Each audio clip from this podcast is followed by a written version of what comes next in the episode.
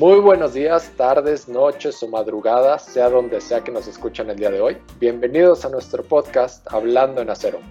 Para aquellos que han tenido el gusto de escucharnos, seguramente ya conocen a mi coanfitrión, el mismísimo ingeniero Sierra, también conocido en algunos momentos de brillantez, contados, como el doctor Sierra, y en algunos momentos también que saques inspiración, quién sabe de qué parte de su cerebro, le conocemos como el arquitecto Sierra. Fer, bienvenido, buenas tardes, ¿cómo te sientes el día de hoy? Hola Mos, muy buen día a ti y a todos los que nos acompañan en otra edición más de Hablemos en Acero. Como recordarán en el episodio pasado pudimos platicar ahí un poquito del panorama mundial que enfrentamos en estos tiempos de COVID-19 ahí junto con Susana Torres. También aprendimos un poquito de el origen del apodo de Superman o hombre de acero como conocimos gracias a Timos. Y cerramos el programa con una entrevista muy interesante con nuestro director y amigo eh, Fernando Pesaña y también tu tocayo, ¿no? Muy buena conversación que nos aventamos con Fernando, muy interesante escuchar de su pasado y cómo llegó a la posición en la que está el día de hoy. ¿Qué nos espera para el día de hoy, Fer? Muy buena pregunta, Mos. Hoy como eh, cada 15 días, aparte de ahí de tratar de conquistar el mundo de la construcción, vamos a poder platicar un poquito de cómo está evolucionando hoy en día el mundo y las cifras específicas del sector. Ahí Susi nos va a compartir información como siempre muy relevante y después supongo que tú Mo, nos vas a ir a entretener y aburrir a la vez un poco con algún dato curioso que se te venga a la cabeza sobre el acero, ¿no? Gracias, Fer. Siempre palabras de ánimo. Voy a intentar no aburrirte, pero no te puedo asegurar nada. Eres muy exigente. Bien, y también, Mos, para finalizar, como siempre, el momento estelar del programa, tenemos una entrevista con una figura forjada en acero, eh, toda una leyenda aquí eh, dentro de Guerdao.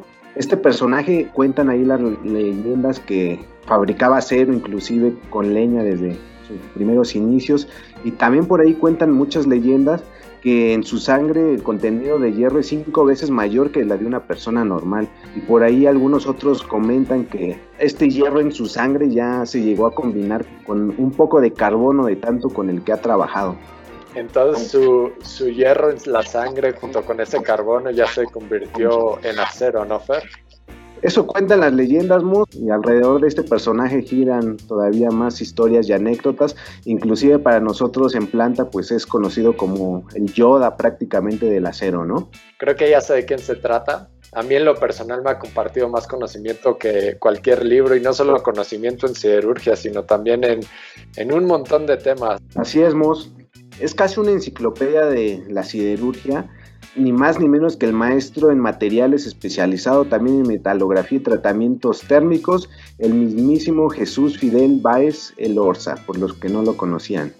Y para los que ya lo conocen, a mi buen Báez, y nos están escuchando el día de hoy, creo que en este momento tienen una gran sonrisa de lado a lado de su cara esperando la entrevista porque ya saben la personalidad que tiene Baez. Pero bueno, eso va a venir en unos minutitos más, se van a tener que aguantar el resto del programa. Vamos primero a la actualización de las noticias de la semana y las tendencias económicas. Susana, muy buenos días, ¿cómo estás y qué nos cuentas el día de hoy? Hola Fermos y escuchas, eh, pues muy contentos, muy contentos de estar en este segundo programa y muy contentos también de poder escuchar todas las enseñanzas del señor Baez. Pues mira, vamos a empezar a hablar sobre la producción de acero bruto. 64 de los países que son parte de World Steel prácticamente en abril hacen un total de 137.1 millones de toneladas. Esto llega a representar una disminución del 13%. Para China, como ya lo veníamos comentando desde el programa pasado, vemos que China empieza ya a ver números positivos. China tiene un aumento positivo de 0.2% con un total de 85 millones de toneladas.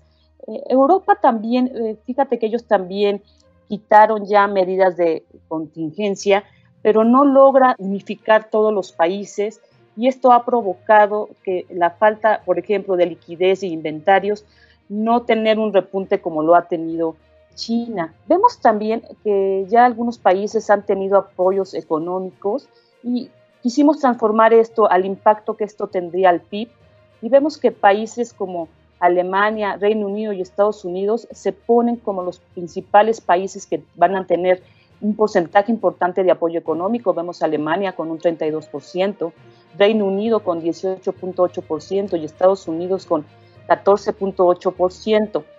Si bien México, el gobierno federal ha tenido algunas iniciativas como préstamos a la palabra, no logra ser suficiente para poder alcanzar niveles como vemos de estos países, teniendo México un 0.4% de impacto solamente en el PIB.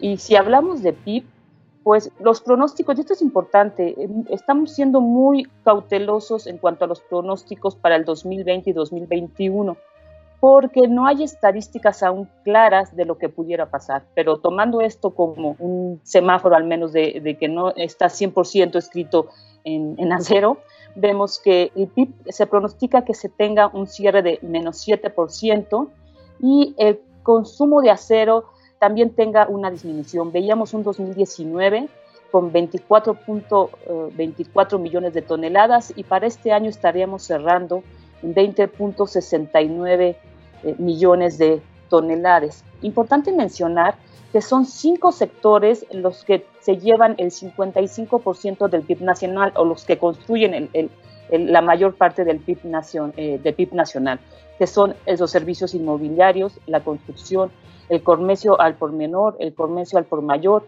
y las industrias manufactureras. De ahí la importancia de que estos sectores reiniciaran. Ayer hablábamos que justamente pudimos reiniciar ya todas las labores en la parte de construcción.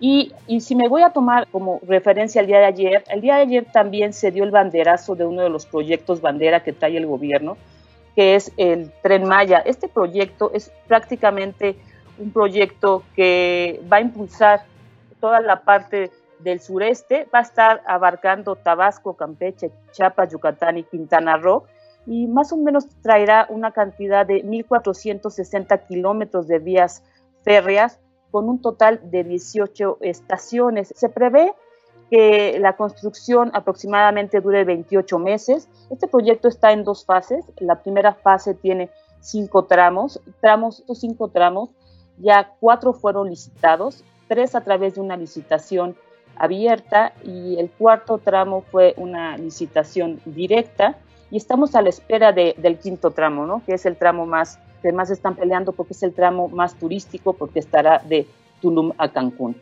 Para el tramo 6 y 7 se prevé que sea el ejército quien construya toda esta parte. Esto es muy importante porque iniciar con estos proyectos traerá una reactivación a la economía. Como hemos comentado Fer y Moss, es muy importante que todos los proyectos de construcción, los grandes proyectos, se empiecen a reactivar. No sé qué opinas, Moss, al respecto. Suena súper interesante. Yo vengo siguiendo ese proyecto ya desde hace algún tiempo. Escuché en una conferencia en Zacatecas hace unos cuatro meses por lo menos a una persona de Fonatur que son los que estaban llevando este proyecto, explicó muy a grandes rasgos qué tipo de vagones van a utilizar, qué amenidades van a tener. Y la verdad yo me quedé muy impresionado de la ambición que se tiene para ese proyecto. Los trenes que estaban mostrando eran trenes no de alta velocidad, pero sí de, velocidad moderada, digamos, no son trenes bala, pero son trenes que sí van a ir a 130 kilómetros por hora. Tienen internet, tienen todas las las facilidades para los que van a ser transportados en ellos. Y digo, como, como todo proyecto de infraestructura, al final a nosotros nos beneficia, ¿no? Lo que nosotros estamos buscando es que se haga infraestructura en el país, se lleven a cabo estos proyectos y pues se reactive toda esta economía. Y hablando del tema de economía, me quedé ahora muy impresionado con los datos que nos enseñaste de programas de apoyo económico frente al COVID-19 en el mundo. En específico, estaba viendo los otros países de América Latina con los que podríamos hacer un poquito más de relación y sentirnos un poco más cercanos. Perú con 12%, eh, Guatemala 3.4%, Chile 5.5% y mientras tanto nosotros estamos en, en punto 4. Evidentemente pues no soy experto en estos temas, pero me llama mucho la atención digamos, la diferencia en valores de estos países que hasta cierto punto comparten nuestra realidad y lo que le están invirtiendo, ¿no? Creo que a lo mejor, Susana, tú, tú nos podrías explicar un poquito más cómo se dan estos apoyos para estos diferentes países, en qué lo gastan, lo dan como préstamos a la industria, lo dan, ¿cómo, cómo funciona? Mira, hemos visto que lo están manejando de, diferentes maneras, pero para el caso de México, lo único que se ha abierto son préstamos a la palabra, tanto para personas como para industria. Y sí vemos que nos estamos quedando muy cortos comparados con los demás países, ¿no? Porque un punto cuatro no va a hacer que la economía pueda repuntar. De ahí la importancia de si, la, si no va a haber un apoyo eh, por parte del gobierno, que toda la industria privada empiece a reactivarse. Y el siguiente dato que me llamó muchísimo la atención es, hablaste de las cinco, digamos, las cinco industrias que conforman el 51% del Producto Interno Bruto del país. Entre ellas, evidentemente, pues siempre nuestros ojos están abiertos viendo a, la construcción. La construcción, por lo que estaba viendo en los números, pues corresponde más o menos a un 6.9 por ahí de, del PIB y ahora es el sector que más a la baja ha estado. Eh, me imagino que esto no solo se dio por la, crisis de la pandemia que estamos pasando, sino que ya se viene arrastrando un poquito desde el año pasado. El, el programa anterior platicamos un poco de eso, pero también me gustaría escuchar tu opinión. ¿Cómo, ven esos números para el próximo año? ¿Creen que ese PIB de la construcción se, se vaya a recuperar en dos años? ¿Cuál es la perspectiva?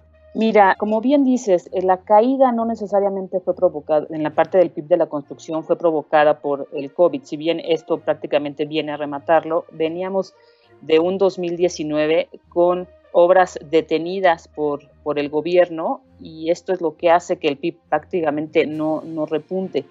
Quisiera irme cautelosa en cuanto a lo que opino acerca de cuándo, porque no hay un pronóstico, ¿no? La CEMIC no ha podido todavía calcular un pronóstico, pero se prevé que al menos para finales del 2021 empezamos a ver ya una recuperación. En este periodo, digamos, lo que vamos a estar esperando es no una caída mayor y esperar que en 2021 al menos los números empiecen a ser positivos. Pues Susana, esperemos que así sea. Te agradezco como siempre mucho por esta información concisa y de muchísima utilidad para todos los que nos encontramos en la industria. De verdad, muchas gracias por traer todo esto. A veces es un poquito difícil de digerir, pero creo que contigo de la mano se, se hace muy fácil entender lo que está pasando en México y en el mundo. Gracias, Mos, y pues muy atenta a escuchar la entrevista. Pues bueno, vamos virando la conversación ahora a aguas un poco menos turbulentas. Vamos a pasar a nuestra cápsula de ¿Sabías qué? Y como todas nuestras cápsulas, comenzamos con la pregunta obligada. Vengamos, ¿cuál es la pregunta del día de hoy?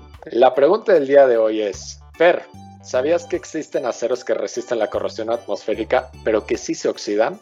Mm, eso no hace mucho sentido, Mos. Si se oxida, ¿cómo va a ser resistente a la corrosión? ¿No, ¿No estarás confundiéndolos o estarás hablando de los aceros inoxidables? Pues no realmente. Estos aceros de los que estoy hablando hoy se encuentran eh, como en un limbo entre los aceros al carbono, los que comúnmente conocemos como acero, eso que vemos en la calle, y se oxidan con relativamente fácil, con relativa facilidad, y los inoxidables son estos aceros que seguramente toda nuestra audiencia conoce como los cubiertos y la grifería que está en nuestras casas y que saben que no tienes que hacer mucho para que no se oxiden, más bien no se oxidan y de ahí el nombre inoxidables. Estos aceros de los que estoy hablando están como en el limbo de estos dos extremos. Mm, creo que nos estás perdiendo, vamos a ver si nos, nos puedes explicar si no son oxidables y se oxidan, ¿qué hay de diferencia con los aceros al carbono? Pues la diferencia, Fer, es que estos aceros sí se oxidan, pero en un principio, y luego ese óxido no sigue progresando al interior del material, sino que para.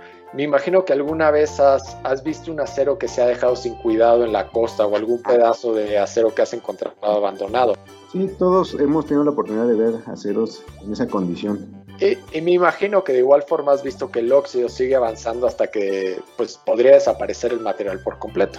Sí, de hecho eh, hemos visto casos que después de un tiempo pues, prácticamente desaparece el acero. Pues bueno, vamos a empezar por ahí. Para poderte explicar cómo funcionan estos aceros de los que estoy hablando, también es importante comprender el mecanismo de oxidación. Obviamente no me voy a meter a mucho detalle porque ya sé que te vas a dormir, pero básicamente consiste en lo siguiente. Como ya sabes, el acero se forma principalmente de dos elementos químicos, hierro y carbono. Me imagino que el carbono te lo has encontrado en alguna de sus formas eh, que existe en la naturaleza, como el carbón que usas para tus carnes asadas. Pero el hierro puro metálico, ¿alguna vez lo has visto en su forma natural, lo que se encuentra en la naturaleza?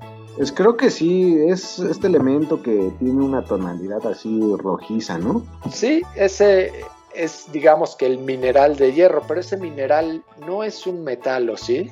Mm, no, pues realmente no, es más como un material, terroso, yo diría. Exactamente, eso, eso que tú estás identificando como un material terroso es realmente lo que se le conoce como óxido de hierro.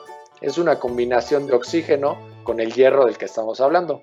Y lo que está sucediendo es que la naturaleza, en la naturaleza este hierro, en las condiciones de nuestro planeta, no le gusta estar solito en forma de metal, sino que le gusta juntarse con su mejor amigo el oxígeno, el cual abunda, como todos sabemos, en nuestra atmósfera. Y entonces esa mezcla de oxígeno y hierro es lo que nosotros conocemos como oxidación, es simplemente la naturaleza haciendo su mejor esfuerzo para regresar las formas a su forma natural y nosotros como ingeniosos humanos pues hemos desarrollado muchísima tecnología para pelear contra esto y poder sacar provecho de las propiedades que obtenemos con el hierro mezclado con el carbono, o sea el acero, que es mucho más resistente que el hierro solito. Ok, bueno, entonces en pocas palabras, eh, el óxido es la naturaleza haciendo su chama, ¿no? Pero no me has explicado cómo funcionan los aceros resistentes a la corrosión atmosférica. Paciencia, Fer, ahí vamos. Cuando el acero se oxida, ¿has visto que este óxido se desprende de la superficie y deja expuesto más acero en la parte de abajo? Sí, como escamas más o menos en, el material que se le caen o como polvo cuando apenas eh, está comenzando el fenómeno, ¿no? Ese mecanismo que acabas de describir es justamente lo que hace la diferencia con estos aceros resistentes a la corrosión. Cuando el óxido se cae y deja expuesto más acero por debajo, el acero que se quedó expuesto se vuelve a oxidar y entonces se vuelve a caer. Y esto se repite miles de veces hasta que desaparece en su totalidad el acero y solo nos queda óxido de hierro en polvo que ya se desprendió del material original.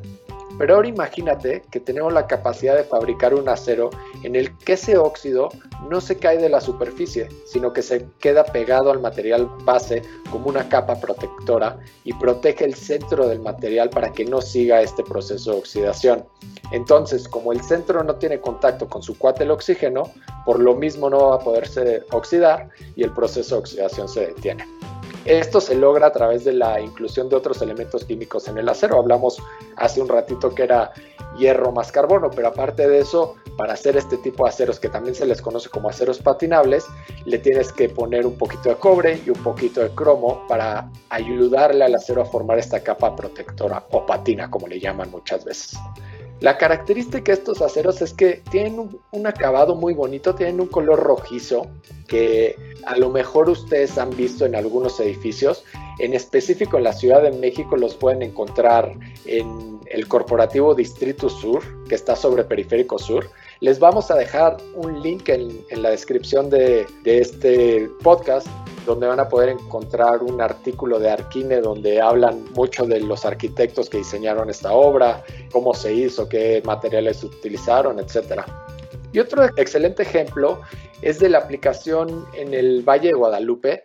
Hay un hotel que se llama Endémico Resguardo Silvestre, el cual consta de 20 cuartos independientes se emplea este acero como parte de la fachada de, los cuartos y se ven magníficos. Toda la filosofía detrás de ese hotel era hacerlo menos, digamos, lo menos eh, intrusivo con la naturaleza. Entonces los cuartos están como que flotando con una estructura de acero y aparte tienen este acero patinable en el exterior que conforme va pasando el tiempo va agarrando un color todavía más bonito, más rojizo. Esto toma un periodo de meses. Igual les vamos a dejar en la descripción del video una liga de Arch Daily donde van a poder leer un poquito más de este proyecto. Pues bueno, esa fue nuestra cápsula del día de hoy. Espero que ahora todos se vayan con el conocimiento de que es un acero patinable o un acero con resistencia a la corrosión atmosférica. Muchas gracias por la cápsula del día de hoy, Mos. La verdad, pues no tenía idea de, toda esta información. Imagino que como este tipo de acero debe de haber miles de diferentes ceros para millones de aplicaciones diferentes, ¿no? Sí, hay aceros para todo, desde hacer el clavito que va a un zapato hasta hacer el acero que sostiene el álave de una turbina de avión. Hay de todo. Espero que no te haya aburrido, Fer. Hice mi mejor esfuerzo, pero bueno, vamos a seguir ahora con nuestra parte final de nuestro programa. Es tiempo de pasar al momento estelar, la entrevista con Jesús Fidel Báez. Báez, muy buen día. ¿Cómo te encuentras hoy? Muy bien, muy emocionado por esta entrevista, sí, y aún más por hablar y escuchar mi pasión, acero. Mi buen Baez, muchas gracias por acompañarnos. Como siempre, para mí es un honor eh, estar compartiendo micrófonos con personalidades y en este caso leyendas como tú. Y aprovechando que te tenemos aquí en vivo y a todo color, por ahí tenemos demasiadas preguntas hacia ti. Y quisiera partir por una de las que más nos genera curiosidad a los que tenemos la oportunidad de conocerte, y es eh, un poco sobre qué hay detrás de, del apodo que, con el que te conocemos, ¿no? En planta te, te, conocen como el chingón. ¿Nos podrías contar un poquito de dónde surge o por qué te empezaron a llamar de esta forma? Muy bien. Cuando yo ingresé a esta organización, mi primer facilitador o gestor fue el buen Fabio Weber Pacelli, al cual yo le llevaba el doble de edad. Entonces, cuando él preguntaba algo, yo contestaba, sí señor, no señor, de inmediato señor. Pero alguna vez se voltea algo molesto y me dice, yo te debo de decir señor, no tú.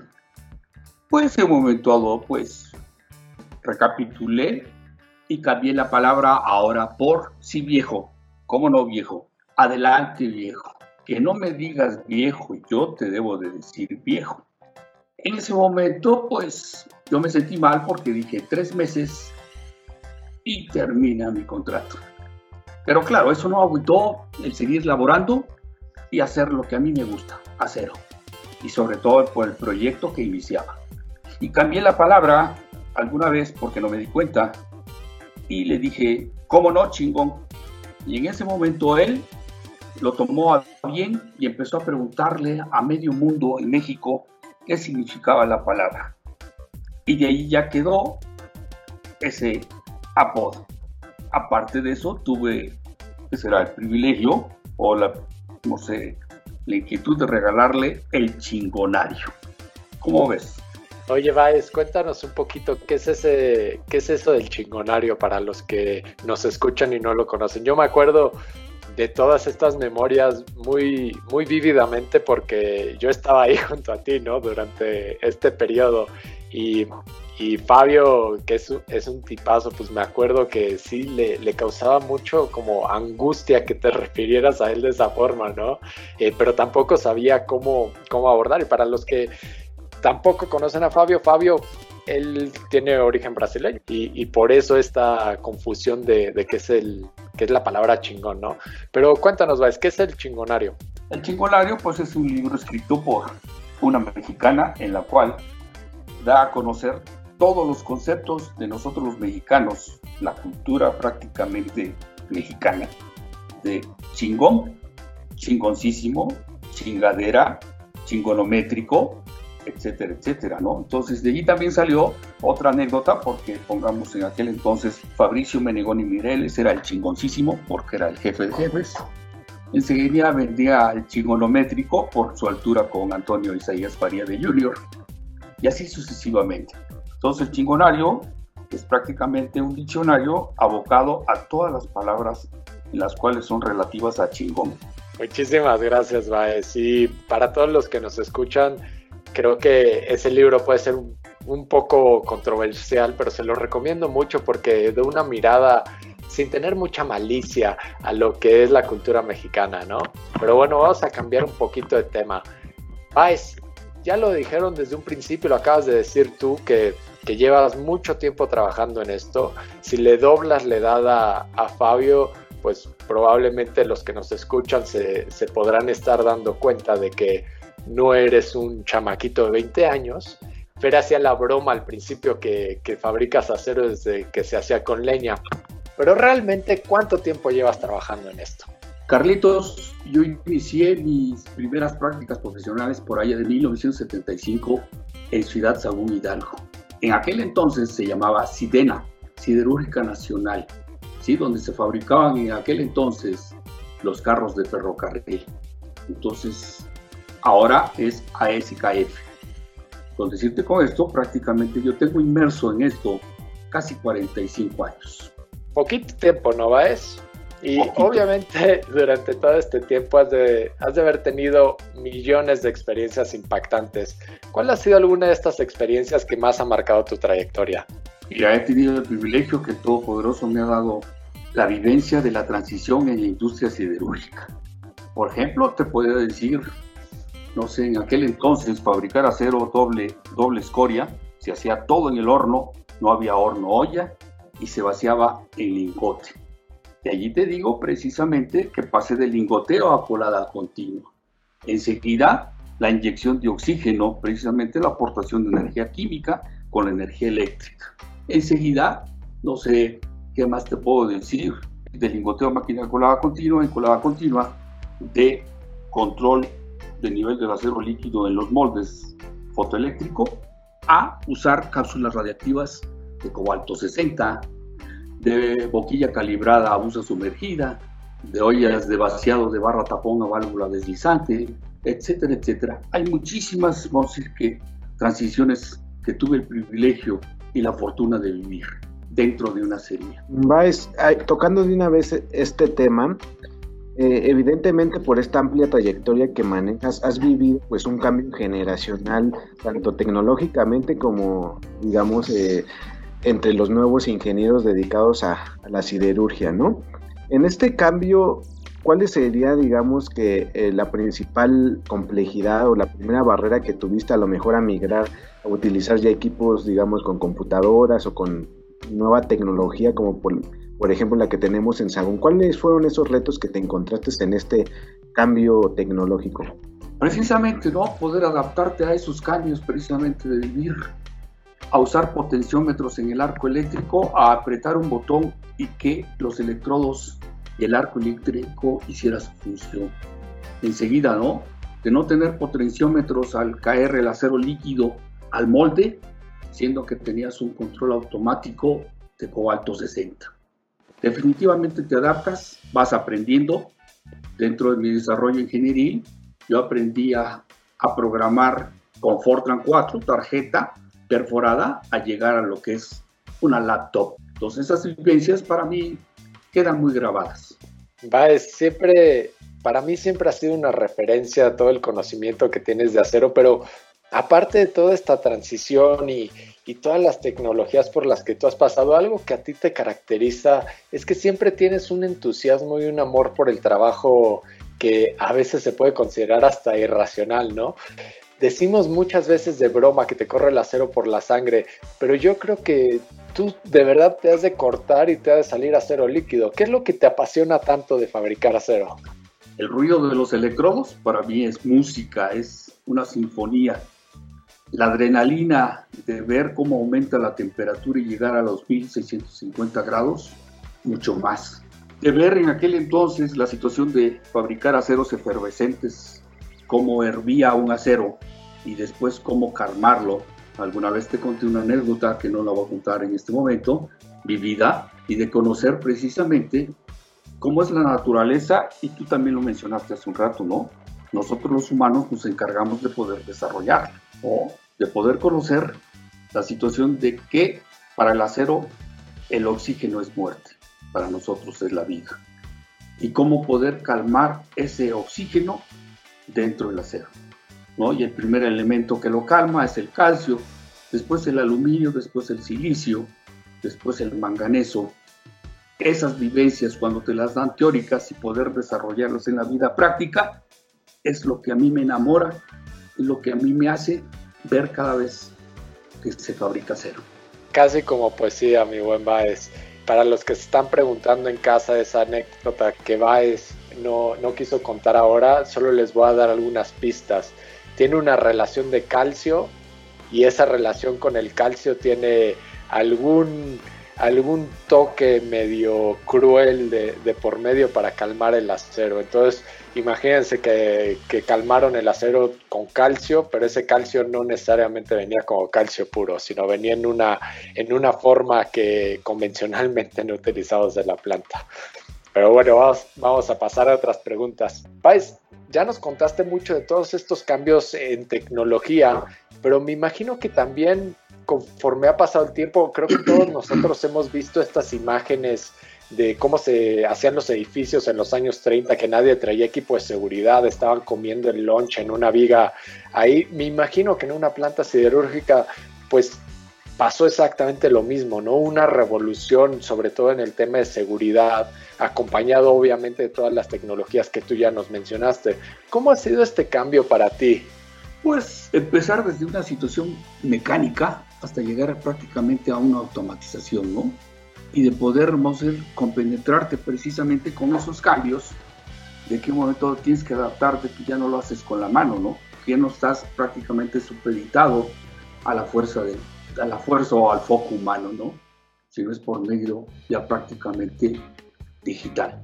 Va, y en temas de seguridad, ¿cómo has visto que ha evolucionado ese tema para cuidar a las personas dentro de nuestra industria? Mira, esto para mí es prácticamente también la introyección, introyección dentro de mí en la situación de seguridad industrial.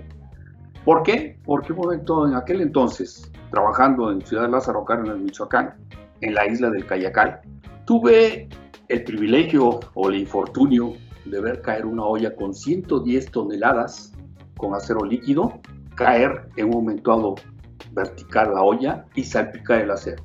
Recorres tu vida en millonésimas de segundo y empiezas a gritar después por todos tus soldados. En ese momento levantas la vista al Todopoderoso y dices, me diste una oportunidad más, tengo que ser mejor. Y desde allí para mí, lo primero, sin necesidad de estar en Gerdau, la seguridad era primero. Y claro, ha crecido demasiado porque, pongamos, yo conocí grúas de levante de ollas de acero líquido mecánicas. Ahora con la que contamos tiene sensores de peso, tiene doble freno y aparte la situación del diseño de los cables del malacate para izar ese peso. No, pues muy interesante eh, esa anécdota que nos hace reflexionar muchas cosas, Baez.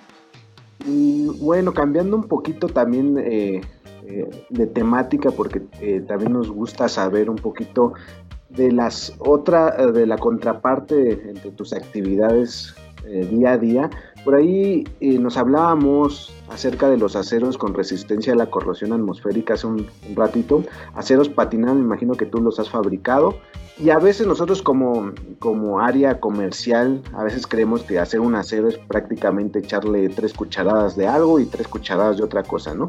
Pero quisiéramos escuchar de, de, primera mano, para ti, ¿qué tan desafiante es poder hacer desde acero una nueva composición química o un nuevo una nueva composición de, algún acero diferente que a lo mejor no, no trabajamos de línea. ¿Cuál es el desafío atrás de todo esto? Todo depende de la composición química. Todo es en base a cálculos estequiométricos. Porque el factor o el tronco común es la chatarra. Es una mezcla de, como se dice coloquialmente, fierro viejo que venda. Tú tienes que combinarla toda y hacer el cálculo estequiométrico. Para esto ustedes empezaron a hablar también Dentro de los aceros hay infinidad de aceros, ¿no? Aceros al carbón, aceros al cromo, aceros al cromo níquel, aceros al cromo níquel molibdeno, aceros refosforados, refosforados al plomo, aceros alto manganeso, aceros alta maquinabilidad, aceros de corte en frío, aceros alta velocidad, etcétera, etcétera. Hasta los inoxidables, que es lo máximo, vamos a decir, que se puede fabricar. ¿no? Hablaban también de la corrosión, pues es en base prácticamente a un elemento que es el cobre, el cual, ¿por qué un momento hace eh, prolongar la corrosión? Porque es un elemento que no forma óxidos. Y ya lo fabricamos nosotros en Sagún, que es el A709. Va, es súper interesante. Me queda muy claro y siempre me ha quedado muy claro todo el conocimiento que tú tienes. Me encanta platicar contigo. Todas las veces que hablo contigo me das historias nuevas. Quería que todo nuestro público pudiera disfrutar también de esto como yo lo he disfrutado durante estos años que te he conocido. Desafortunadamente este es todo el tiempo que teníamos para el episodio de hoy, pero me gustaría agradecerte de corazón mucho tu participación y pues como todas las veces que hablo contigo me llevo algo nuevo de conocimiento. Muchísimas gracias, Baez. Al contrario, para mí la situación de elogios y la situación de cumplidos me satisface. Fue un placer estar con ustedes. Muchas gracias, Baez, y te aseguramos que pues todos estos sobrenombres de mucho cariño que se te tienen, pues te los tienes bien merecidos y bien ganados con esta amplia trayectoria. Agradezco, mi Fer. Pues bueno, eso es todo lo que teníamos programado para el día de hoy. Una vez más agradezco a nuestro personaje forjado en acero el día de hoy, Jesús Fidel Báez. Así también como cada 15 días le doy muchísimas gracias a Susana y creo que hoy Fer se ganó el título de doctor por acompañarnos. Los esperamos en 15 días, síganos en nuestras redes sociales Ahí van a poder encontrar los canales en los que van a poder escuchar este podcast. Los comentarios los van a poder leer en la parte de abajo del video cuando lo vean en YouTube. Los esperamos dentro de 15 días. Muchas gracias a todos y que se encuentren bien. Muchas gracias a todos y no olviden por ahí mandarnos sus recomendaciones de qué personaje forjado en acero eh, quieren que invitemos. Estamos abiertos a cualquier recomendación y nos vemos dentro de 15 días. Muchas gracias a todos. Gracias, Fer.